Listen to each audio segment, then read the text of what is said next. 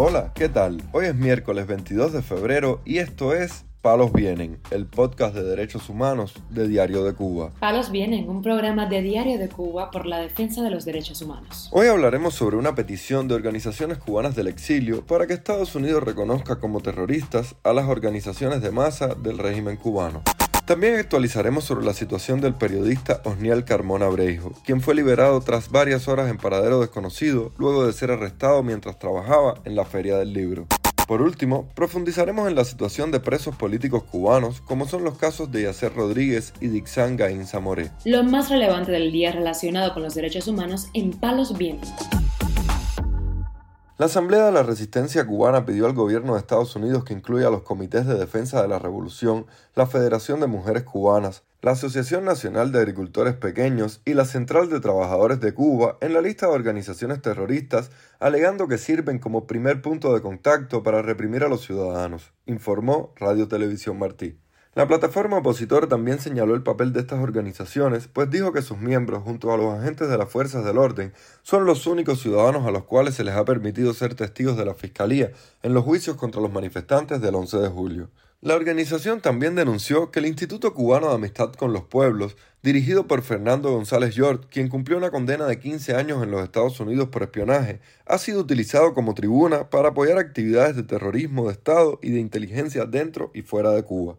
La Asamblea de la Resistencia Cubana, que agrupa a 35 organizaciones asentadas dentro y fuera de Cuba, anunció en una conferencia de prensa el envío de la misiva al secretario de Estado estadounidense, así como la celebración el próximo sábado de su convención nacional, en la que dará a conocer un programa de salvación nacional que conduzca en el plazo de dos años a una transición política en la isla. Mientras tanto, el periodista cubano Osniel Carmona Breijo, arrestado en la tarde del pasado domingo 19 de febrero en los predios de la recién concluida Feria Internacional del Libro de La Habana, fue liberado tras varias horas de encierro en paradero desconocido, informó a Cubanet, medio para el que trabaja. Me mi identificación personal y que junto con otros policías que al momento eh, lo acompañaban, debía, eh, debía seguirlo, han puesto hablando de la feria ya que he puesto hablando por todo el funcionamiento interno, eh, sistema de cámaras, cómo miraban al público, sobre todo las personas aviamaristas, las coches que estaban muy interesadas en, en llevarse mi equipo, en confiscarme mi, equipo bajo el artículo 375. Se decantaron por esta opción de, de dejarme ir bajo, bajo amenaza, me dijeron que, que estaban siguiendo lo que hacía, que, me estaba un poco, que, poniendo un poco adhesivo a los contenidos que estaba publicando. Y que en los últimos trabajos que había publicado se notaba que, había incrementado eh, ese nivel de, análisis y de crítica con respecto al desempeño del gobierno en diferentes, en diferentes ámbitos. Bueno, me dijeron que podían procesarme y condenarme a siete años de prisión por el delito de propaganda enemiga que además eh, tienen una lista, una especie de lista donde tienen varias personas seleccionadas para ese supuesto eh, procesamiento y que yo estaba entre esas personas que, que tenían de cierta forma eh, monitoreado, que solo era cuestión de tiempo que llegara ese momento en que eh, comenzarían a trabajar conmigo.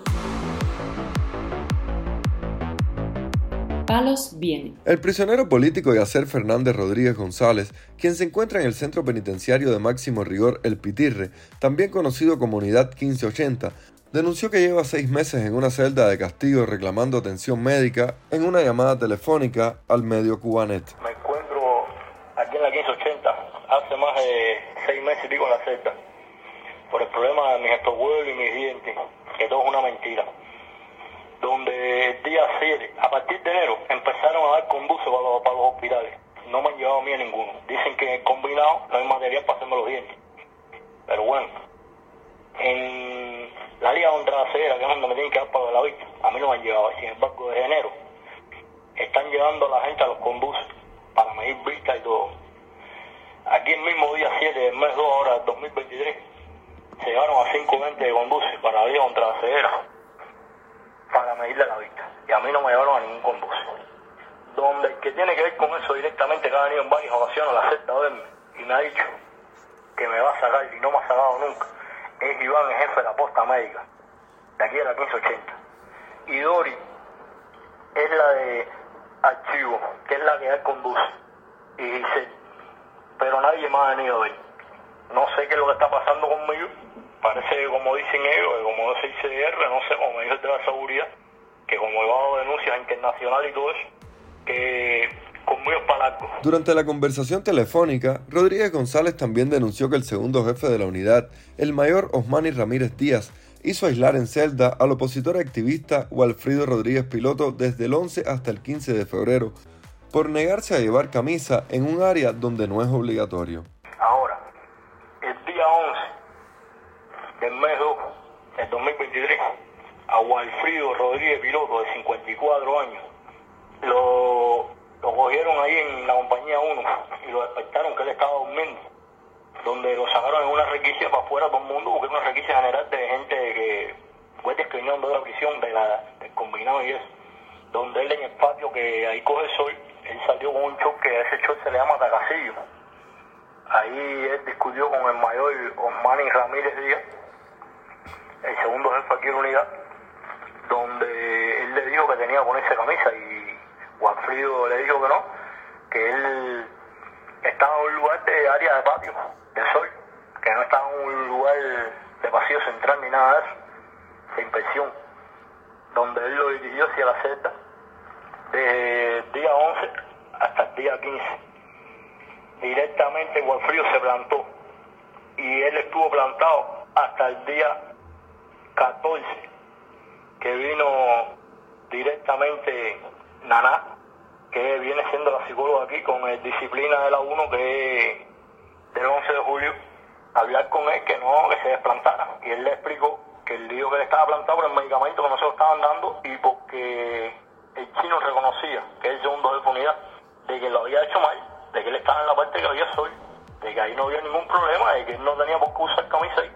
En tanto, el preso político Dixanga Inza Moré fue trasladado al campamento San José de Trabajo Correccional en Camagüey, según informó su hermana Disney Azahares Moré, en declaraciones a Radio Televisión Martí. En la carretera de Santa Cruz, kilómetro 40, San José, se llama el campamento. Él me llamó, sucedido que llegó, él me llamó. La visita de él fue el día 30 de enero y el día 31 fue trasladado. En la mañana me llamó y me dijo que había sido trasladado, que estaba bien, que se encontraba bien. Él está trabajando ya en un campamento abierto, está trabajando. Ayudante de cocina, está bien, hasta el momento está bien. Por ejemplo, ayer salió de Pasi, ayer día 20 salió de Pasi, está de Pasi, por el trabajo tenga su salario y porque tiene que ayudar a los abuelos de nosotros, porque están aquí en Camagüey viviendo y están alquilados. También tiene el beneficio de todos los fines de semana la visita. Estamos más tranquilos porque, bueno, está, ¿me entiendes?, en un lugar abierto. Estamos más tranquilos, él también, pero bueno, no estamos conformes porque realmente no, él no hizo nada, ninguno hizo nada.